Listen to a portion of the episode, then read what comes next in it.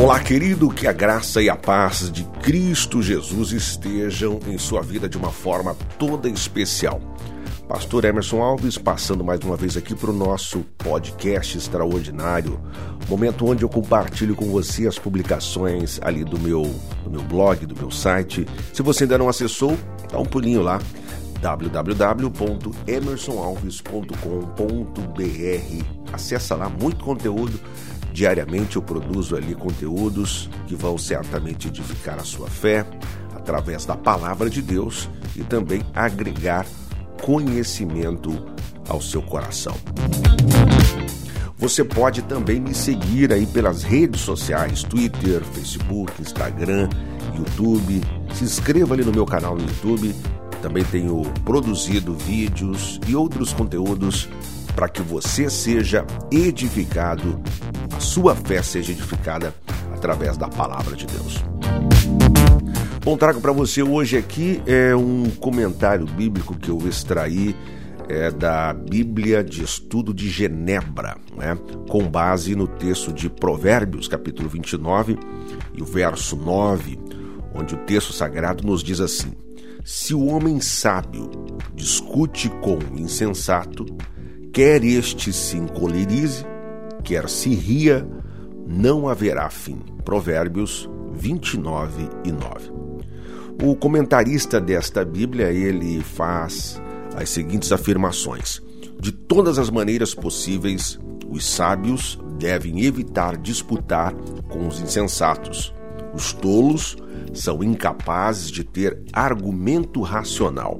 E mesmo quando um julgamento correto é dado, não podem ser harmonizados. O comentarista ainda faz é, uma alusão ao texto de Provérbios, capítulo 26, versículos 4 e 5. Não respondas ao insensato segundo a sua estultícia, para que não te faça semelhante a ele. Ao insensato responde segundo a sua estultícia, para que não seja ele sábio aos seus próprios olhos. Provérbios 26, 4 e 5.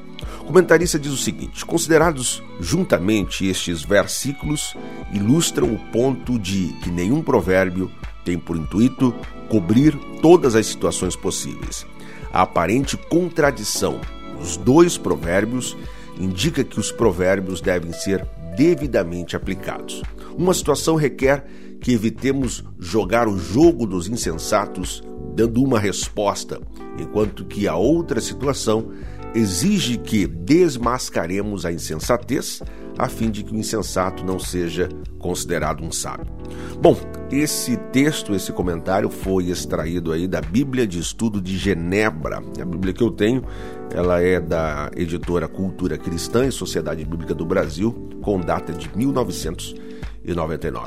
Forte abraço a você, Deus abençoe sua vida. Não se esqueça de dar uma passadinha lá no site www.emersonalves.com.br ou me seguir aí pelas redes sociais, Instagram, YouTube, Twitter. Né? Será um prazer ter você ali também, é, me seguindo pela minha página também do Facebook. Vou deixar os links para que você possa acessar.